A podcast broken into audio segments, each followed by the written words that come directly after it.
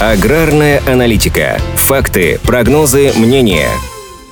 Следующем году Россия может обновить показатели экспорта растительных масел. Эксперты прогнозируют, что поставки на зарубежные рынки могут достичь 6 миллионов 400 тысяч тонн, из которых около 4 миллионов 350 тысяч придется на подсолнечное масло. Для сравнения, по итогам текущего года, который завершится с окончанием лета, экспорт подсолнечного масла ожидается в объеме около 4 миллионов 100 тысяч тонн, а всех масел – 6 миллионов 200 тысяч тонн. Аналитики Института конъюнктуры аграрного рынка допускают, что производство подсолнечного масла при сохранении текущих темпов может вырасти до 7 миллионов тонн. Сейчас объемы оцениваются в 6 миллионов 400 тысяч тонн, из которых на экспорт уходит чуть более 4 миллионов. Таким образом, на внутренний рынок идет всего около 34% от произведенного в стране подсолнечного масла. Экспорт рапсового масла тоже растет. Всего год назад он не дотягивал до миллиона тонн, а сейчас уже достиг миллиона 300 тысяч, а в следующем сезоне должен увеличиться еще на 200 тысяч тонн. Показатели же по соевому маслу прогнозируются на уровне 700 тысяч тонн. В этом году 670 тысяч. Аналитики отмечают, что темпы экспорта растительных масел заметно выше, чем зерна. Ключевым импортером российского масла по-прежнему остается Китай.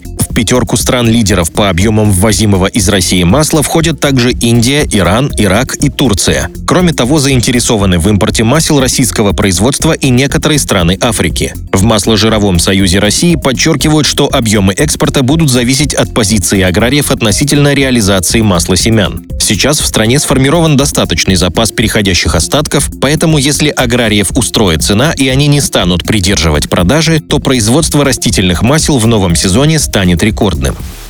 Аграрная аналитика подготовлена по заказу компании «Сингента».